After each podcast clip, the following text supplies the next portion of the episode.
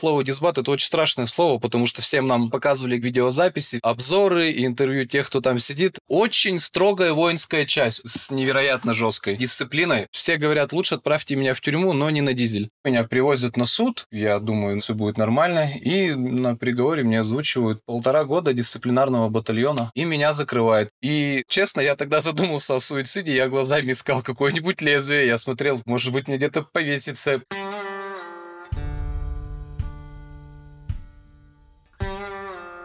Привет-привет, меня зовут Миша Ронкайне, нас слушаете вы «Тюремный подкаст». Я беседую с людьми, которые сидели в тюрьмах разных стран мира. И сегодня мы поговорим о параллельной России, о которой вы не знаете, скорее всего. В ней живут только военные. И я не шучу сейчас, это действительно параллельное государство.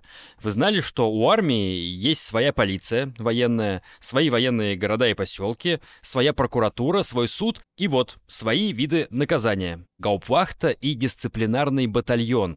Про Гаупвахту мы поговорим в следующих двух эпизодах, а сегодня дисциплинарный батальон. Дисбат. Дизель по-разному называют. Он один на всю Россию, и им пугают всех солдат страны.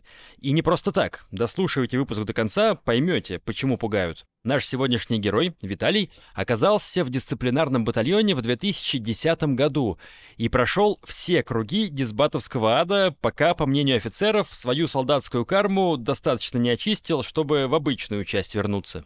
Виталий, привет, слово тебе. В 2009 году я из Перми призвался в армию, увезли меня в город Новосибирск, поселок Светлый. Войска у нас были ВВС ПВО, рота связи. Часть у меня воинская была интересная, там была очень строгая дедовщина. И срок моей службы был ну, уже месяцев 8, и у меня произошел конфликт с нарядом по столовой. Ребята накосячили очень крепенько. Я на тот момент был дед, а мой наряд по столовой был один черпак и два духа. Я заставил их отжиматься, они отказались, ну и произошла та ситуация, которая в Уголовном кодексе звучит как статья 335 «Неуставные взаимоотношения». А 8 месяцев уже считается дед? Да. А там иерархия какая? Дух, слон, черпак, потом дед, потом дембель. Кто раздает эти звания вообще? Или они сами за выслугу месяцев присваиваются? Все начинается, это интересно, тебя привозят в воинскую часть, и в первый день меня позвали старший призыв, говорят, ты можешь жить как все по дедовщине, можешь жить по уставу, но это, так сказать, не по понятиям. У тебя три золотых дня, пока тебя не трогают, ты смотришь, за что тебе может прилететь, за что тебя могут наказать, и чего делать нельзя категорически. И выбор стоит между тем, чтобы жить по понятиям, только не по тюремным, а по неуставным. Армейским, да. Либо жить по уставу, и были те, кто жил по уставу? Нет, не было. Это все-таки формальность. У тебя на самом деле выбор без выбора. И чтобы ты вот это все принял, тебе надо понять суть идеологии. Чтобы понять эту суть, тебе начинают рассказывать, откуда все это взялось. Откуда появился момент дедовщины. Мне рассказали, пошло от того, когда начали в армию призывать судимых, сидевших, которые плотных понятий понабрались из мест не столь отдаленных. И все вот эти понятия дедовщины начали привносить в службу люди, которые знают, что такое жить по-черному, жить по-красному. Ну, в общем, как живут в мужских коллективах с устойными понятиями конкретно в тюрьме. Само понятие дедовщина – это идет отрицание офицерских погонов полностью. В роте рулят деды. Моменты косяков и воспитания занимается конкретно старший призыв. Деды обучают младший призыв, деды смотрят за дисциплиной. Ну и офицеры не мешают этому. Конечно, нет. Стараются смотреть, чтобы не было дикого беспредела, нарушений конкретно воинского порядка и режима. А в целом, вот, ребятки, вы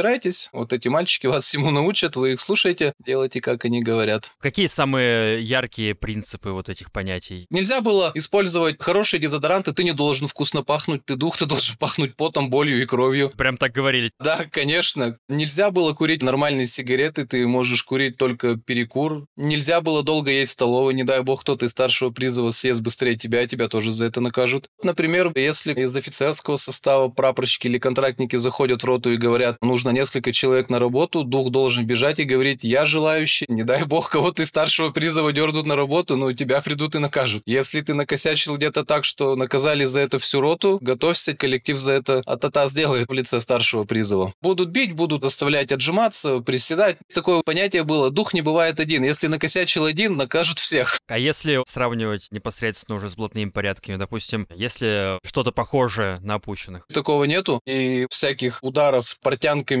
по лицу, опусканием головой в унитаз, нет. У нас идет служба, у нас есть караул, ты там уходишь с автоматом, и не дай бог ты что-то сделаешь с собой, и не дай бог выйдешь с автомата и устроишь дикий армейский шутинг. Ни в коем случае. Такого нельзя было делать. Было ли такое, что считается западлом убираться? А вот этого не было. То есть убирались все, включая дедов? Нет, деды тебе просто говорят, у меня была духанка, у меня был такой же момент, как и у тебя, мы убирались. Но если ты говоришь, я не буду убираться в ванной, в туалете или где-то еще, он тебе говорит, без проблем, я сейчас возьму тряпку и уберусь, и ты увидишь, что мне это не западло. Но тебя за это я накажу, потому что ты вынудил меня это сделать. Был у вас какой-то общак? Нет, приходили посылки, мы все равно делились. Форма обязательно добровольная, что-то всегда старшему призову отдать, но они никогда не занимались отжиманием твоих денег, твоих посылок. То есть все параллели с блатным миром — это то, что кто сидит дольше, тот авторитетнее, и стараемся не обращать внимания на погоны, потому что те, кто рядом с нами, вот эти вот деды, они имеют больше веса. Да, ты говоришь про стадии, вот э, дух, э, слон, дед, дембель, а как меняются эти стадии? Когда у тебя приходит определенный период времени, около 4-5 месяцев, тебя переводят в слоны. Это значит, берут пряжку, берут черпака, и черпак тебе 13 раз ремнем именно железной бляхой шлепает по жопе, и 14 удар берет дед, ставит тебе так называемую точку, то есть процедуру закрепляет. Больно? Конечно, но хоть ты что сделай. Ты знаешь, что ты от этого не уйдешь, это все-таки тот уклад, который тебе нужно нужно будет соблюдать. Тебя перевели в слоны, у тебя появились небольшие привилегии. Теперь можно было расстегивать верхнюю пуговичку на кителе. Нужно было немножко ослабить ремень, а не ходить перетянутый, как талии осы. Но руки в карманах также держать до сих пор нельзя. Когда ты становишься слоном, тебе нужно тянуть сотку у своего деда. Это когда начинается период 100 дней до приказа. Каждый дед набирает себе дух от одного или несколько. Начинается первый день из 100, который тебе нужно тянуть. И ты приходишь в столовую. С утра дед отдает тебе свое масло. Он отказывается есть масло и кормит тебя. Ты подбегаешь к нему с такими словами, как «Товарищ дедушка, до вашего светлого будущего осталось 99 дней», забираешь его масло и убегаешь. То есть каждый день обратный отчет? Да, ужин происходит то же самое. Ты еще должен дать ему всегда после ужина сигарету, на которой черной пастой написано, сколько дней ему осталось, то есть 100, 99, 98. И обязательно должна стоять точка. Когда весь этот процесс прошел, ты съел его маслом, выкурил сигарету, и ты не накосячил, ты не перепутал слова, ты не перепутал цифры, написанные на сигарете. Значит, день прошел нормально, значит, косяков у тебя нету, и наказывать тебя не за что. И ты так э, до последнего дня делаешь? Да, но если 100 дней это считалось, когда служили 2 года, в нашем случае это было 50 дней. 50 дней ты все это проводишь, тебе говорят, мы тебя поздравляем, теперь ты переводишься в черпаки. А в черпаки переводят дюралевым паломником. Это оказывается гораздо больнее, чем бляшкой от ремня. И также колотят по жопе. Задница была у всех синяя. Что меняется в твоем статусе? Послабление в еде, в сигаретах. Ты можешь делать уже окантовочку, под машинку, тройка, шестерка. Вроде армейской модельной прически можно совсем ослабить ремень. Тебя уже не так сильно наказывают, не столько с тебя спрашивают. Моменты приколов над тобой уже заканчиваются. Все понимают, что сейчас они уйдут, и ты останешься старше в этой роте воинской части, где уже за этим укладом должен будешь следить ты. И в деды как переводят? А в деды переводят очень весело. Тебя ложат на кровать, подходит дембель, который будет тебя переводить в деды. Он одевает иголку на нитку, она у него висит, и он тебя этой иголочкой шлепает по жопе. Но это уже забавная формальность. Задница голая? Нет, все в штанах происходит. В чем фишка-то? Иголка, если касаться, это же не больно. А у тебя уже статус такой, что тебе никто не имеет права сделать больно.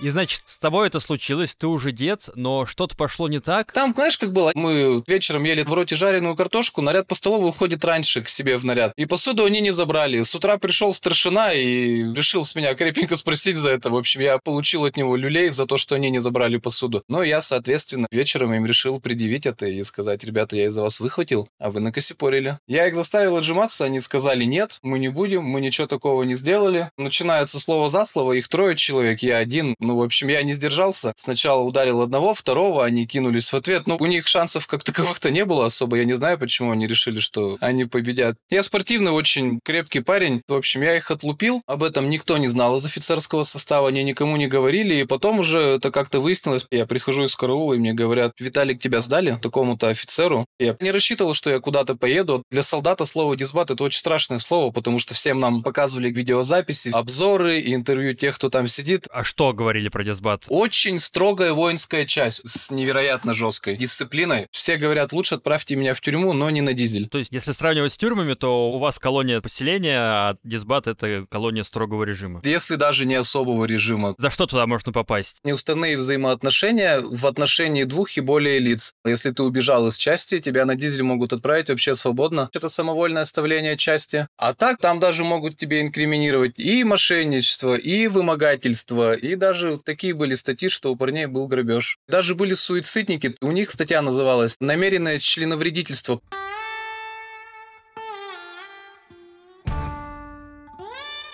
Как тебя отправляют на дисбат? Это за два дня все решилось. Мне сказали, Виталик, ты поедешь показательным примером. Мы попытались тебя откачать, у нас не получилось, ты оказался не в то время, не в том месте, извини. Сказали, готовься уезжать. Меня увезли вообще в другую часть, в город Обь. Она вообще стоит одна в глуши, и за 7 километров рядом там нет ничего. Прямо с аэродромом города Новосибирска. Туда меня отвезли на пару месяцев, пока процесс уголовный шел. Та рота, куда меня перевезли, они тоже жили по дедовщине. Когда привозят откуда-то нового человека, если ты с самого первого дня не прошел с ними службу, они в деды тебя к себе не возьмут. Слишком много для этого должно быть привилегий. То есть живешь черпаком. Меня отвозили в прокуратуру Новосибирска, там с меня брали показания, привозили туда потерпевших. Но даже там, если честно, я все-таки думал, что может быть мы гаупвахтой обойдемся, ну может быть условкой. Не верил я, что можно мне уйти в 20 лет в армию и еще заехать на год это минимум. То есть срок дисбата дают до двух лет. Я тогда уже маме позвонил, сказал, что у меня тут что-то назревает, но вроде бы все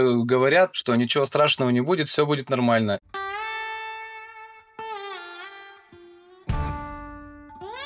Меня привозят на суд, я думаю, все будет нормально, и на приговоре мне озвучивают полтора года дисциплинарного батальона, и меня закрывают. Я остаюсь без связи, я не знаю, как об этом сообщить маме. Сюда меня увозят сразу же на губу, на Гаупвахту. Она там же в Новосибирском гарнизоне совсем недалеко. Меня отправили в камеру. Стенка — это шуба, такая ребристая поверхность, которая даже прислониться больно, она прям колется. Очень мрачный, нету окон, шканарь закинут к стенке, то есть его не расправить. Там стоит всего один стул. И, честно, я тогда задумался о суициде, я глазами искал какое-нибудь лезвие. Я смотрел, может быть, мне где-то повеситься. Ну, блин, 20 лет, я понимаю, что мне топтать еще полтора года. Я не мог на данный момент вообще это никак для себя принять. Я не понимал, как мне маме в глаза смотреть, потому что, когда я уходил в армию, я на тот момент не закончил образование, взял академ, и вот думаю, ладно, схожу, приду, и все это дело продолжу. Очень было тяжело принять. У меня тогда мир перевернулся вернулся. А расскажи подробнее про губу. Камеры, где сидят суточники, кого туда отправили за пьянку или за что-то еще, у которых небольшое дисциплинарное наказание, они сидят в одном блоке. Ребята, которые едут на дисбат, нас было 4 камеры, человек 7. К вечеру меня отправили в камеру. В камере был кабардинец Анзор.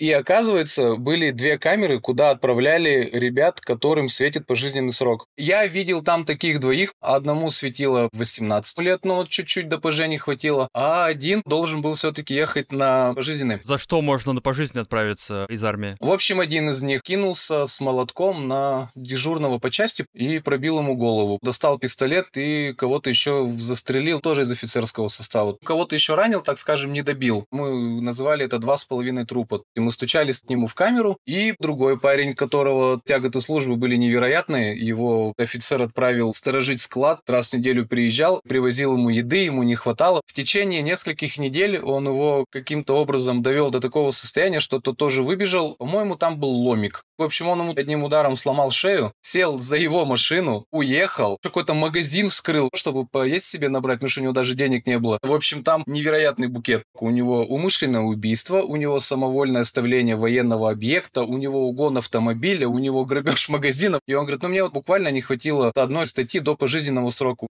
К ним заглядываешь в камеру, если мои глаза были полны отчаяния, когда я видел этих ребят, клянусь, там в глазах была полнейшая пустота. Он ничего вообще не понимает, что происходит. Он просто молчит, он не пытается с кем-то пообщаться, он не пытается себя раскачать. Эмоциональное состояние дикой подавленности. А почему они сидят вообще там, где ты был, а не сразу на зону отправляются? Такой у них порядок этапирования. В СИЗО их уже отправляют после губы. Они недолго были на губе, буквально по 4-5 по дней. А ты сколько там был? Около трех месяцев.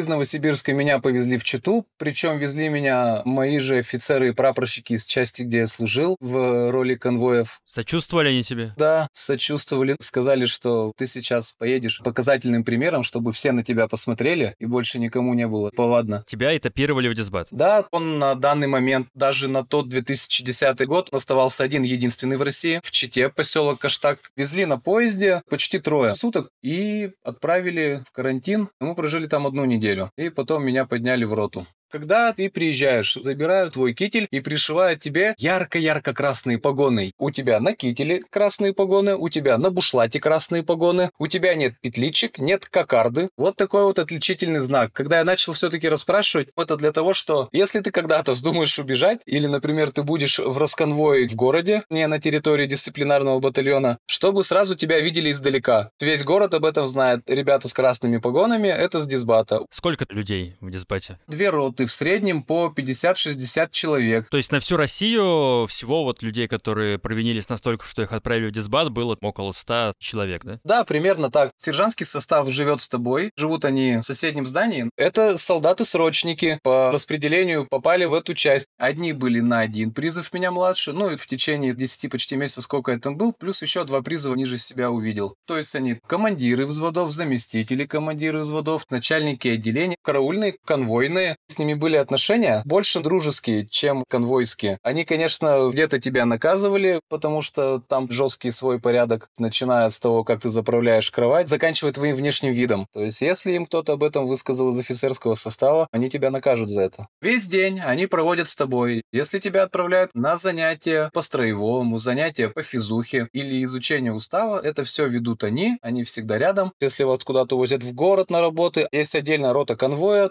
но вообще, как было, меня поднимают в роту. В роте у меня уже один-два знакомых, с которыми я был на губе. Появился друг дагестанец Абдул. Анзор, с кем мы были в камере, был в другой роте. Подходят сержанты и говорят, пойдем поговорим. Ты, соответственно, не знаешь, что происходит. Наверное, сейчас тебя бить будут. Они заводят в туалет и говорят, будешь выпендриваться? Я сказал, я сюда пришел не выпендриваться. Я сюда приехал за условно-досрочным освобождением и никому не хочу жизнь портить, ни себе и не усложнять ее вам. Они говорят, хорошо, упор лежа принять. В туалете ты принимаешь упор лежа, встаешь и тебе говорят, вот сейчас после того, что ты сделал, у тебя права голоса против нас нету. И после этого, когда я выхожу оттуда, я говорю, Абдул, что сейчас такое было? Он говорит, ты что, упор лежа в туалете принял? Я говорю, да. Он говорит, да, блин. Я говорю, что происходит? Он говорит, это стрёмно. Я говорю, блин, пожалуйста, объясни. Ну, я дико напуган, я в принципе не понимаю, что происходит. Ну, говорит, послужишь, поймешь. В общем, это оказывается своего рода мировоздействие на вновь прибывших. Это говорит о том, что ты надломился. Есть там такие ребята, которые сержантов посылали на три буквы. Ну, с ними уже, конечно, потом работали. Если ты принял упор лежа в туалете, это стрёмно. И выпендриваться при сержантах и на них ты не можешь. Они тебе скажут, ты упор лежа принял, принял, ты нашим приказам поддался, да, ну что ты выпендриваешься? Давай, иди и работай. В общем, чтобы ты был послушным. Оправдались ли эти образы, которыми пугали вас в части прошлой? Да, оправдали, конечно, было там действительно очень жутко. Все передвижения бегом, такая вот отличительная черта, и обязательно все забревались наголо. То есть первый раз, когда я зашел в умывальник, был вечерний туалет, ребята просто забревают голову станком. Все, как Дед Морозы, у них вот эта пена, она намазана с головы до бороды. Особенно дагестанцы, чеченцы, они ребята с пышной растительностью. Там очень много кавказцев, ингуши, дагестанцы. И все вот на меня смотрят смотрят и говорят, что стоишь, давай забревайся. Но там все под станок. У тебя еще нету нормальных станков, чтобы качественно голову забревать, потому что ты приехал с губы, ты там был несколько месяцев. Не все посылки туда доходили, к сожалению, не все передачки. Мне в итоге так ничего не дошло. Ты шкрябаешь себе голову этим старым станком, который уже заржавел. Соответственно, у тебя первые несколько месяцев вся башка в коростах. То есть я верно понял, а, тебе нужно голову брить всегда, как бороду. Не должно быть волос на бороде и на голове. Да, именно. Ты должен быть забрит гладенько. Каждое утро утренний осмотр, сержанты проверяли тебя. Вообще, я первый раз, когда там ребят всех увидел, я посмотрел на лицо, а у них у всех какие-то на голове, на лице коросты, гнойники, нарывы. Я потом, когда начал спрашивать, начали говорить, из-за того, что здесь в Чите очень ужасный климат, забайкальский вот этот, здесь люди начинают тупо гнить. Они говорят, возьми, когда будешь подшиваться, специально проткни себе палец. Я говорю, для чего? Он говорит, так чтоб видеть, загноится у тебя рана или нет. То есть, как тебе дальше жить в будущем? Потому что были такие ребята, которые каких-то порядков порезов, каких-то ссадин не могли себе позволить. Там начинается список таких кожных заболеваний. Стриптодермия, панорит, фурункулез. Ну, я был, да, в Забайкальском крае, там действительно очень суровый климат, это Сибирь-Сибирь, там э, либо очень холодно зимой, либо очень-очень много мошкары, комаров и всякого гнуса. Представляю, о чем ты говоришь. Так, мы про быт продолжаем говорить. Нужно было бриться все время. А если ты не хочешь, что с тобой сделают? Какие вообще есть меры воздействия на тебя? Дальше дисбат это тебя не отправят же? Нет, но тебя отправят в губу, которая в дисбате, а это, говорят, вообще жесть. Там световой день с 8 до 10, 15-14 часов. Не дай бог ты сядешь. Ты стоишь и стоишь солдатиком. Можешь учить устав, громко его читать, чтобы конвойный, который на пролете обязательно тебя слышал, и ты не вздумал остановиться. Если ты перестал читать или что-то кому-то не нравится, тебя зайдут, отлупят лупят палками, потом снова поставят и говорят, учи, читай, замучают. И физически, и психически. То есть это как в колониях есть э, ПКТ, помещения камерного типа, штрафные изоляторы. Да. Ты не попадал туда? Не-не-не, я приехал свое отбыть и помахать ручкой.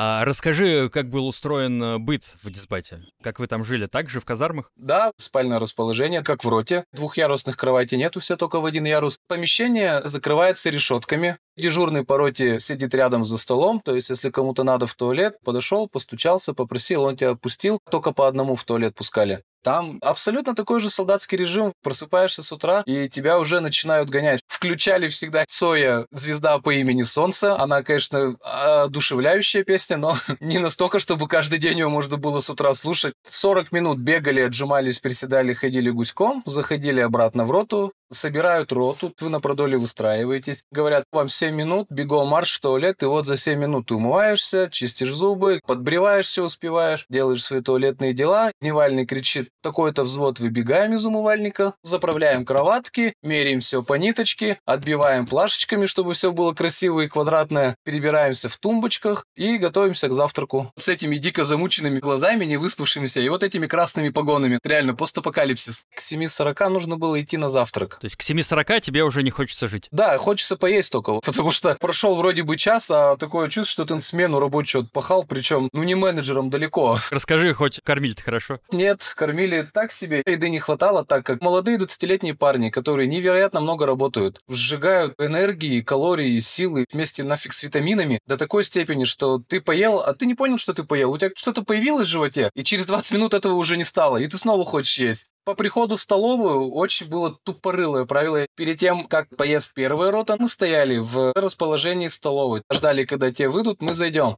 Наверху была надпись, которая звучала так. Умение принимать пищу – признак высокой культуры человека. Я не знаю, откуда эта фраза, я не знаю, нафига ее туда повесили, но в свое время какой-то веселый офицер придумал, а вот что вы просто так стоите и ждете, когда первая рота ПС? А ну-ка давайте всей ротой 3, 4 и 60 человек читают эту надпись. Умение принимать пищу – признак высокой культуры человека. На кой черт это надо было, я не знаю. Ну, видимо, чтобы мы более нелепо выглядели и с пользой проводили время. Прочитали мы это все, завели нас в столовую, взяли все свои подносики. Все только из пластмассовой посуды. Ложки были алюминиевые, как правило, поломанные, погнутые. Нельзя разговаривать, когда ты ешь. Если кто-то там разговаривал, поднимают, вся рота ест, а тебе нельзя. Ты разговариваешь за едой. Может быть, вот это был момент умения принимать пищу и показывать свою высокую культуру человека. А кормили-то чем? Тарелка каши, два куска хлеба, стакан чая и кусок масла. Это все? Да, стандартный армейский завтрак. Бутербродиков никаких? Два кусочка хлеба, кусочек масла. Ты можешь делать себе бутербродик, можешь масло кинуть в кашку, как хочешь. Ну, не хватало. Сказать просто не хватало, это слабо сказано. Не хватало категорически. Я так понимаю, такой завтрак много времени не занимает? Нет, буквально минут пять вы едите, и дальше говорят встать, сдаем посуду, вышли, одели куртки на себя, тебе дали покурить 5 минут. До развода остается минут 40, и эти 40 минут тебя будут чем-то занимать обязательно. Либо физические упражнения, либо упражнения по строевой подготовке. Либо, если это был четверг и день РХБЗ, ходите с противогазами, вы одеваете противогаз, снимаете по команде, не по команде. Если кому-то станет скучно, вы побегаете в этих противогазах, поотжимаетесь. В общем, много чего можно с этим делать на самом деле. Так, и что происходило дальше? Дальше происходил развод. Что такое развод? То есть каждое утро, когда все устраиваются перед столовой на плацу, приходил командир части, здороваются организованно. Здравствуйте, товарищи! Ему там все здравия желают, товарищ полковник. Вот что было прикольно, от каждого вот этого начала развода, от каждого вот этого приветствия, действительно ты чувствуешь, воздух трясется от того, как все 160 человек вместе с э, переменным составом, с офицерами и с сержантами громко, сильно выдают свое воинское приветствие. То есть это впечатляло? Очень впечатляло, моментами еще воодушевляло, потому что это что-то из немногих моментов, что на тебя производило положительное, что ли, впечатление. Дальше торжественный марш и распределяют, кто что сегодня будет делать. Говорили, расконвойщики выйти строят. Это группа ребят, которых отправляли на работу. На работы в город? Да, сержанты их сопровождают, кого-то до такси, кого-то до места работы, если где-то это было рядом. Мы ездили на торгово-строительные базы, разгружали вагоны с цементом. Мы ездили, валили лес, разгружали сахар, муку. И самая крутая была, когда начинают зимой возить на уголь. Почему круто? Потому что за это платили немало. За все остальное не платили? Платили, ну там 5-8 часов проработать, 200 рублей, которые тебе на счет падают. А за уголь 1010 заработал за 6 поездок. Но работа самая такая черная. Разгружайте вагоны с цементом, грузите уголь. Хуже, мне кажется, нельзя придумать. Миш, вот тот уровень трудотерапии, который я там ощутил, я не пожелаю вообще никому. Ты настолько замучен, что у тебя нет времени маму, например, вспоминать. Ты фигачишь и пашешь у тебя есть одно большое желание лечь поспать и сходить поесть. А те, кто не в наряде, и его надо чем-то занять, начинаются. Час физической подготовки. Снимаем кителя, в майках начинаем бегать, прыгать, приседать. 10 минут перекура, дальше час строевой подготовки. Подсчет обязательно. Ходите строем, исполняете песню. Проходит час, 10 минут покурили, говорят, а еще сейчас на час пойдемте поучим уставы. Это происходило до обеда, и так каждый божий день.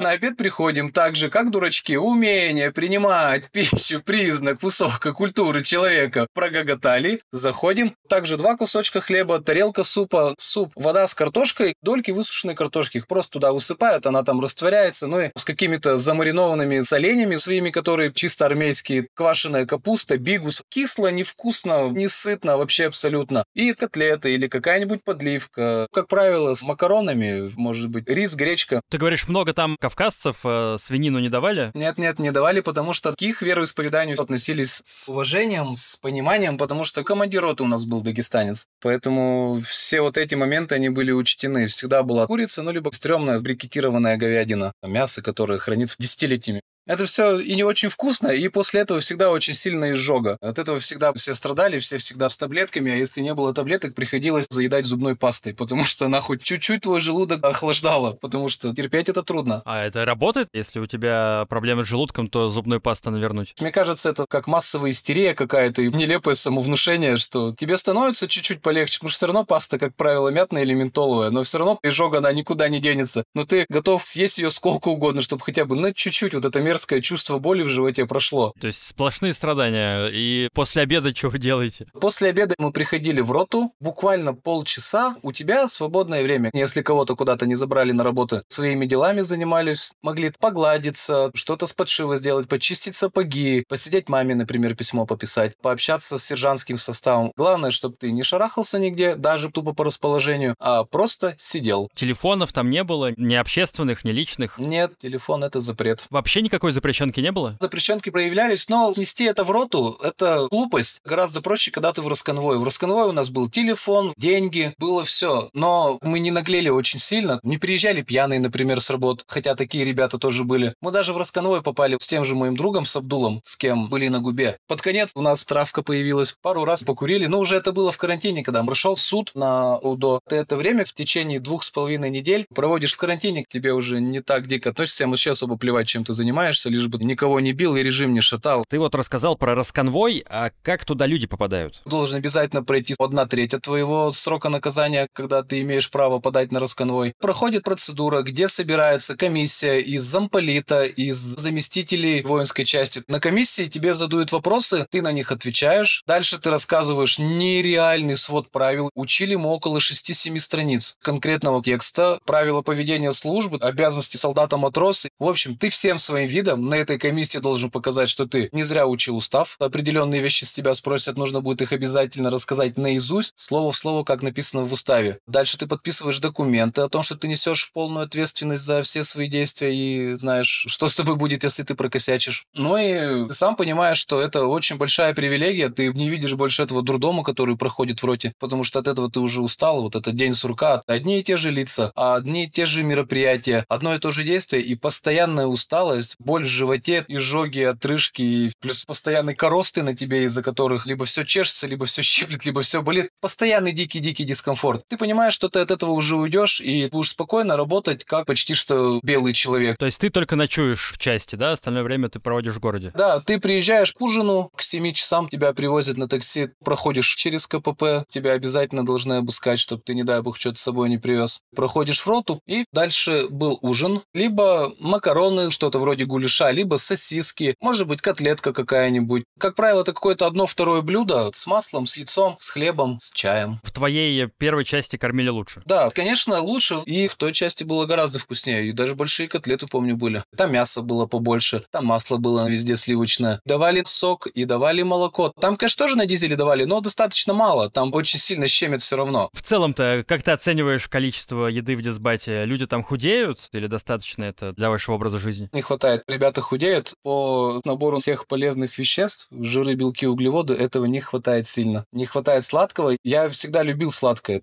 Ох, наших матерей, дай бог им здоровья и прости за все слезы, которые они пролили из-за нас. Они не заканчивали присылать тебе посылки. Там не было в них ограничений никаких. Спасали именно они. Потому что тебе дико не хватает сладкого всегда. Мама, например, мне отправляла посылки стабильно раз в месяц. Вот этой еды хватало на полторы-две недели. Ты что-то забираешь с собой в столовую, что-то можешь наныкать по карманам, чтобы самое главное никто не видел. Ты ее растягиваешь, ешь ее в столовой. Орехи, сыр, колбаса. Только вот это спасало. Ребятам, кто был из Дагестана, им даже присылали бараний курдюк, баранье сало, они угощали, мы ели. Дальше по поводу еды. К нам периодически приезжал полковник Кокоев, и звали его Султан Салданович. Это был гарнизонный прокурор, очень крутой мужик. Для нас, именно военнослужащих, отбывающих наказания, он был как полномоченный по правам осужденных. Нас собирали, две роты, сто с лишним человек, садились, он сидел за столом и говорил, давайте, ребята, расскажите, какие у вас вопросы возникают. Сначала все спрашивают по таким-то статьям, есть какие-то изменения по срокам УДО, а не поменялось ли ваше зачтение, то есть зачтение наказания в срок службы, чтобы ты не ездил дослуживать. Он ваши интересы всегда будет защищать. На самом деле, прокуратура все-таки интересное заведение. Они же в тюрьму садят, потом же ездят туда и защищают тебя. Смотрят, чтобы у тебя там все хорошо было. И ему как-то все-таки я сказал, товарищ полковник, вы знаете, мы работаем в невероятно тяжелых условиях, нам не хватает еды. Я не говорю, что нас плохо кормят или мало кормят, нас щемят, у нас воруют, но нам не хватает, мы плохо себя из-за этого чувствуем. Есть ли такая возможность поднять нам пайку? Он говорит, да, конечно, вообще никаких вопросов. И ты знаешь, что он сделал? Он только вышел за дверь. Мне все мои переменники говорят, вот ты дурак, что ли? Ты прикинь, что офицеры с нами сделают? Ты же на них пожаловался, а отжарят нас всех. Я говорю, ну, я не только о себе, парни, думал. Ну, в общем, слава богу, этот разговор мы смягчили, и все потом сказали, ты все правильно сделал. Если нас будут за это гнобить, мы готовы страдать, но ты все сделал правильно, извини. Уходит подполковник Кокоев и просто начинает разносить к чертям весь штаб с криками, вы тут все охренели, если я сюда отправлю хоть одну проверку, не дай бог, тут не досчитаются хоть одной буханки хлеба, которая ушла мимо переменников. Вы все у меня не то, что поедете дворы мести, я вас всех закрою. И после этого стали лучше кормить действительно. Лучше стали продукты? Качество еды изменилось. Больше стало мяса, вкуснее стал суп, жирнее, стало больше картошки. И порции даже стали побольше. Они воровали, что ли, что-то? Не додавали, как оказалось. Но сначала все офицеры ходили и говорили, так это ты, да, вот тот вот Виталик, который нажаловался, что ему еды не хватает. А ты сидишь, краснеешь, тебе стрёмно, а ты говоришь, ну да, я. Ну и что тебе? Реально не хватает. Да, конечно, реально не хватает. Думаете, просто так бы стал это говорить? Вы знаете, как мы тут горбатимся? Вы знаете, как это тяжело? Вы знаете, что мы перебиваемся своими посылками, но нам все равно очень сильно хочется есть. Я не хотел, чтобы вас за это понужали, я хотел, чтобы нам пайку подняли. В общем, месяца полтора меня вот так вот чуханили. Офицеры, прапорщики, начальник столовой, зам по тылу. Я уж тоже пожалел, думаю, уж нафиг не надо было этого делать. Но нет, все прошло. И парни были благодарны, что вот хотя бы один человек из 130 12 не побоялся, не постеснялся, а решил об этом заявить, сказать в открытую. И я был услышан. После этого, по идее, ты должен авторитетом был там стать. Из-за тебя все стали лучше есть? Нет, авторитетом мне уже не быть, потому что я упор лежа в первый день принял в туалете. Да я и не стремился никогда к этому. Все те парни, с кем я и до этого общался, также нормально общались, и все было вообще здорово. Мне были благодарны. Если не авторитет, то, ну, как минимум, большой пик уважения свой я все-таки от них поймал. Это очень крутая история, классно. Изменил фактически дисбат, единственный российский.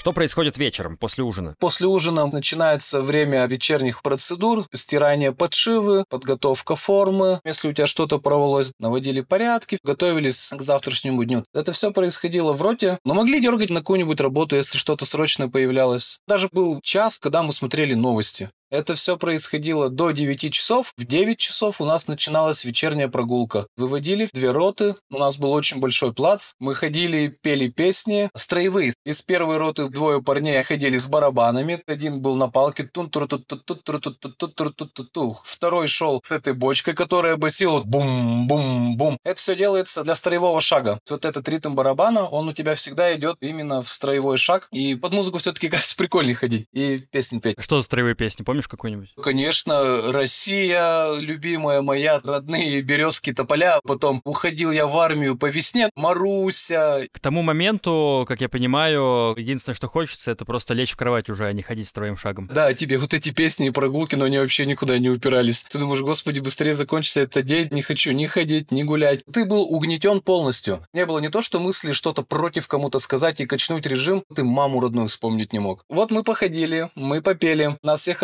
останавливают, говорят, запевалы выйти из строя. Из каждой роты выбегало по три, по четыре человека, они перед тобой выстраивались. Это всегда были ребята с сильным голосом, с сильными связками. И мы начинали все дружно петь гимн России. Перед сном, да? Как колыбельную. Да, прямо перед сном дружненько спели, флаг России опустили, и вечером всегда становилось очень холодно. Лицом мы стояли на запад, и каждый раз, когда мы пели гимн, со мной друг мой был чеченец, ислам, мы стояли вместе, и мы видели, как садится солнце. Пока стоишь на это солнце, смотришь, ты всегда о чем-то мечтаешь. Вот мы, например, стояли с исламом, мерзли, мы с ним мечтали. Мы же с тобой встретимся, да, встретимся, куда пойдем? Мы в сауну с тобой пойдем, мы обязательно пойдем в сауну, потому что мы очень дико замерзли в данный момент. Каждый раз мы пели песню, провожали этот день, садилось солнце, и у тебя появлялось чувство облегчения. Ты думал, ну, слава богу, все это сегодня прошло, завтра будет новый день, и на следующий день готовишься, заряжаешься силами. Так день заканчивался, дальше мы поднимались в роту, раздевались, ходили в туалет, проходила вечерняя проверка, нас закрывали снова решеткой, которая выезжала, заезжала, мы ложились спать, и здравствуй, снова новый день.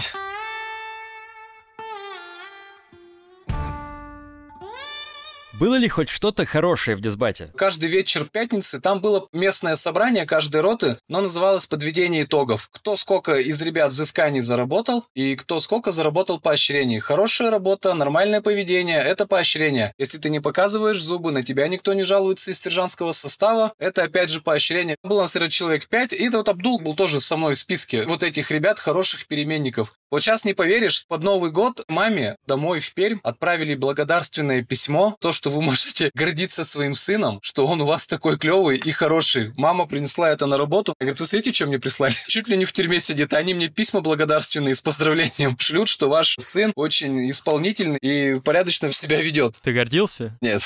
Я бы гордился, чтобы из другого заведения отправили бы такое благодарственное письмо, но не оттуда. Ты там, получается, Новый год справлял? Да, справлял Новый год. Как там это выглядит? Был праздничный обед и праздничный ужин в столовой. Все так же проходит ужин, тебе ложат мандаринки, ты несешь свои посылки, а под Новый год все всегда ребята затаривались. Ну и ужин проходил чуть дольше. Кто-то из офицеров подошел к столовой, поздравил, и вы идете в роту, смотрите телевизор до поздравления президента, посмотрели и легли спать в 12. И на утро опять работать? Естественно. Грузить вагоны 1 января в 9 утра. Кстати, вот именно в праздники, в новогодние, больше всего было работы, потому что весь белый люд Читы отдыхает, и кому-то работать надо. И поэтому работы было много, частенько ездили.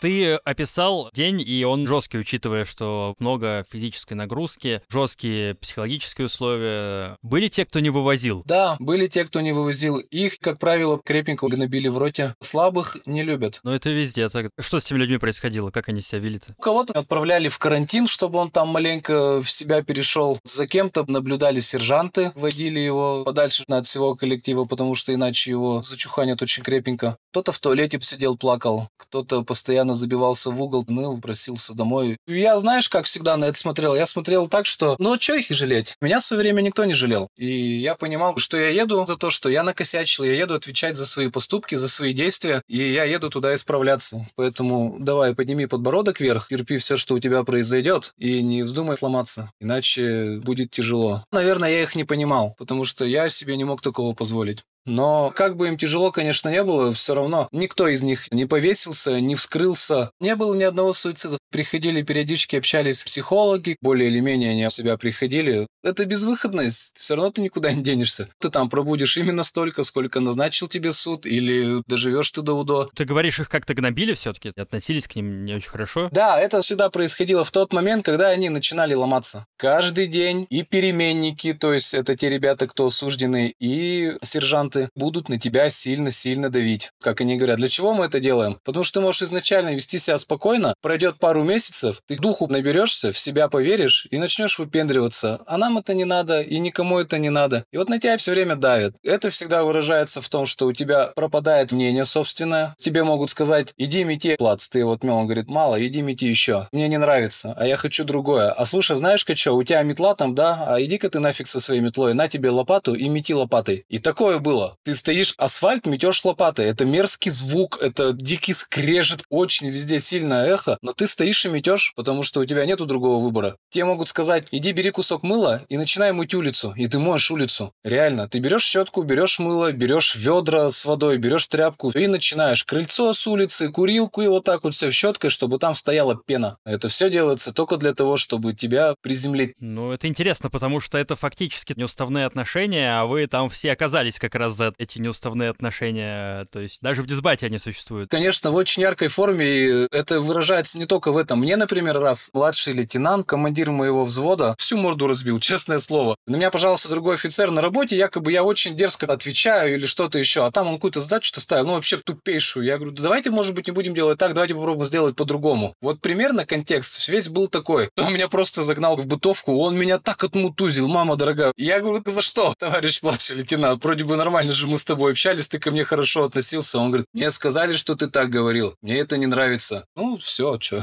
ты не можешь себе позволить просто показать право своего голоса. Поэтому там неуставные взаимоотношения, конечно, есть. Весь этот уклад, он на этом и строится на самом деле, конкретно в дисбате. Иначе с тобой будет трудно справиться. Ты там сколько в итоге провел? Все, что тебя присудили, полтора года? Нет, около трех месяцев было губа, и я написал на УДО, то есть 9 месяцев был дизель. И я, насколько понимаю, дисбат, он не считается в твоем сроке службы. То есть, если служить нужно было год, то ты еще будешь служить плюс год э, в дисбате. Да, вот это самое было бесячее. Я знал, что тот срок, который я не дослужил, меня вернут дослуживать. Но если у тебя хорошее поведение, до условного срока и ты работаешь, тогда по приказу командующего твой срок наказания могли зачесть в срок службы. То есть кого-то прямо туда отправляли домой. Неважно, сколько у них не было дослужено, но они отправляли домой, и это было круто. Потом, когда подошел все время мой срок, новый появился командующий, он это за чтение в срок службы, твое наказание отменил.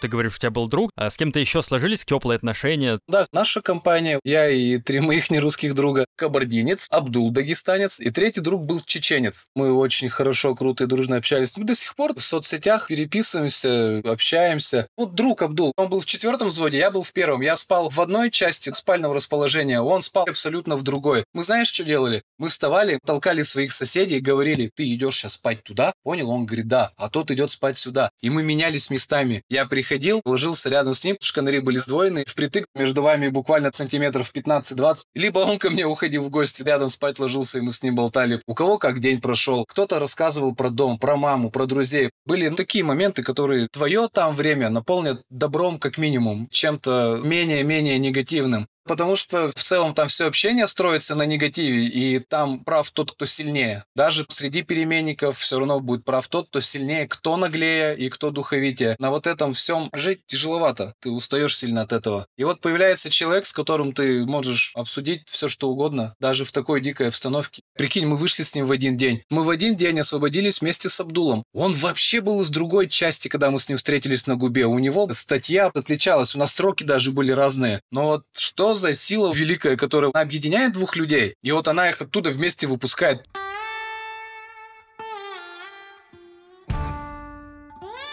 Твое освобождение из дисбата, как это происходило, и помнишь ли ты эмоции свои, когда все, ты уже вышел? Я маленечко уже запах свободы чувствовал. За пределами ворот был, я был на двух расконвоях тогда, и для меня это было не так дико. Но когда мы вышли, мы обернулись. Если он просто прослезился, то я заревел. Но он горец, он кумык, он дагестанец, он мужчина, он не мог свои сопли показывать. Я чувак сентиментальный достаточно. И я заревел от того, что это все прошло, это все кончилось, это все пережито. Я вижу эти ворота, я вижу здание, здания, я вижу окна нашей роты. Я вот это место, где я именно стоял, видел из окна, когда лежал, например. Я смотрю туда, там стоит моя койка, я смотрю и не могу слезы остановить. Это не истерика была, пробило просто. Вот это были первые эмоции. Они были, сложно сказать, чем наполнены именно счастьем или обидой или чем-то еще. Там очень смешано все. За ним приехал офицер из его части, за мной офицер из моей части. Ехали мы все вчетвером в итоге. Сразу сказали офицерам, мужчины, извините, мы вас уважаем, но мы отстрадали, мы натерпелись дайте нам расслабиться, мы будем себя вести хорошо. В общем, мы сидели, выпивали все вместе, на равных. И куда тебя повезли? Меня повезли обратно в мою часть, но, как потом оказалось, часть, где я служил, ее уже расформировали, и весь наш состав, офицерский, сержантский и всех остальных, отправили в соседний поселок. То есть тебя дослуживать отправили? Пришлось ехать дослуживать.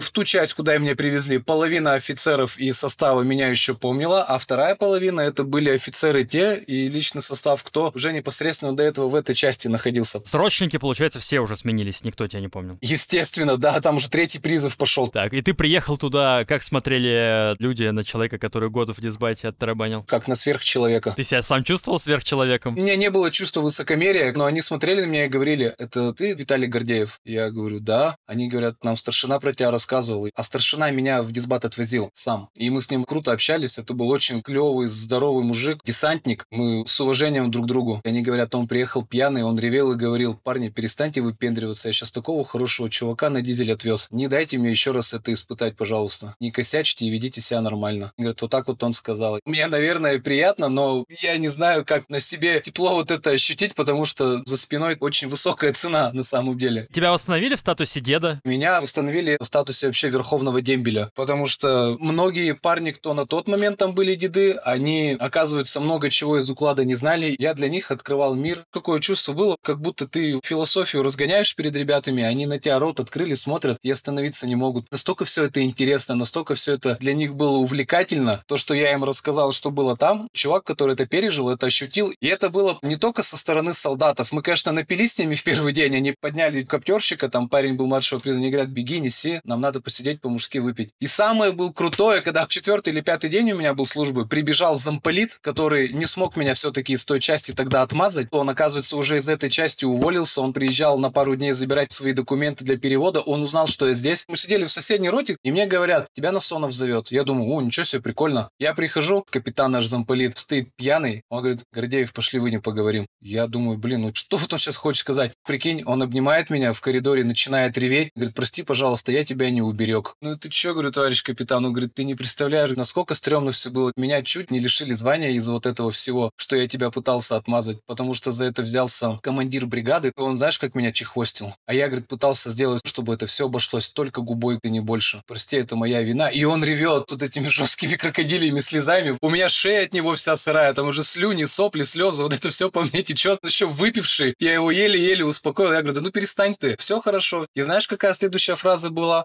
Он говорит, пойдем выпьем. Я говорю, пошли, товарищ капитан. Вот в тот момент рядом с ним я почувствовал себя человеком. Если тебя до этого гнобили, утверждали тебе, что у тебя нет ни своего слова, ни права голоса, ничего на свете, именно вот этот человек опять дал тебе понять, что ты все-таки человек. О тебе думают, за тебя переживали, ты вызываешь чувства у людей, особенно у таких, как он, потому что он как офицер, как военнослужащий, как просто человек невероятно крутой. Это было дорого для меня. Да, прям самый настоящий путь героя ты прошел. Сначала был духом бесплотным, потом с тобой произошла ситуация, ты прошел все круги ада, переродился и вернулся обновленным. Тебя все уважают, тебя все любят, ты суперзвезда.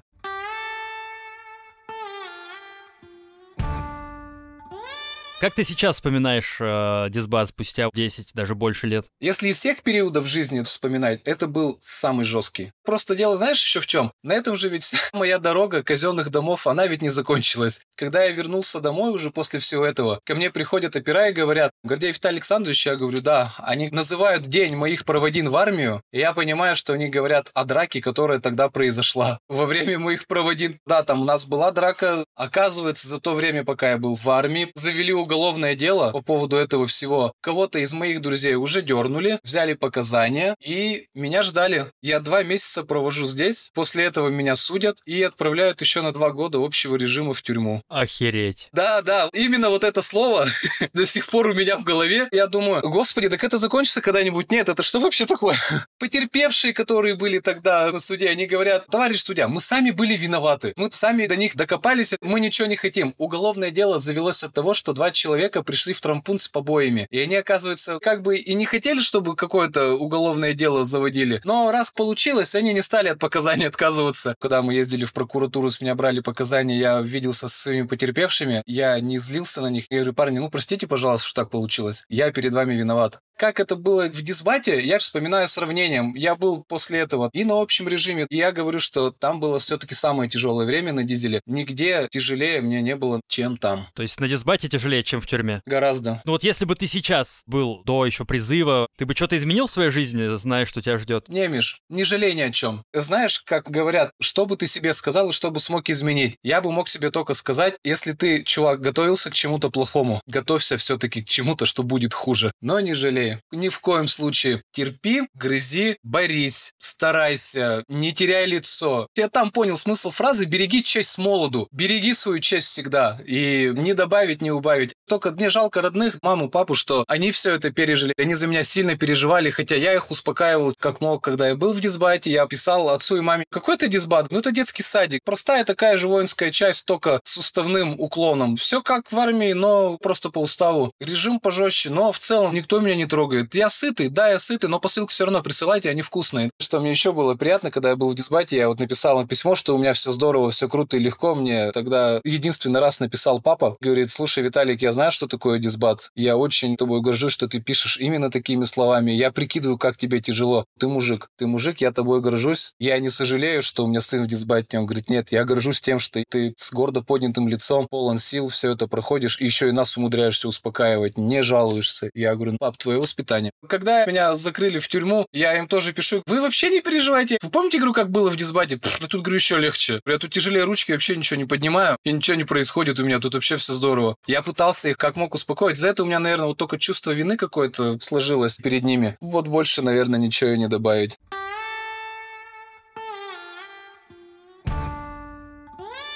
Как сейчас в итоге сложилась твоя жизнь? Я так понимаю, тебе 34-35 сейчас, да? 34 года мне. Я не стесняюсь, никогда не скрываю того, что было со мной в жизни. Психически это, конечно, было трудно пережить, но работа над собой все-таки хоть какая-то. И осознавание того, что ты не какой-то ужасный кошмар прожил в жизни, пережил дикую несправедливость к отношению к себе, и это все было так плохо и ужасно. Не, это было прикольно. Я провел время так, как я его заслужил. Кем ты сейчас работаешь? Я работаю поваром в ресторане, называется «Интервью». Здесь, в Перми, готовлю стать сушефом. Приличное заведение, я рад, что я там работаю. Работать там тяжеловато, но оно вообще того стоит. Мне нравится прокачивать себя, все время чему-то новому учиться, новый рекорд для себя открываешь. Виталик, спасибо за твой рассказ. Ты очень мудро рассуждаешь, очень интересно было. Пока. Миш, спасибо большое, рад был с тобой пообщаться. Пока, всего хорошо.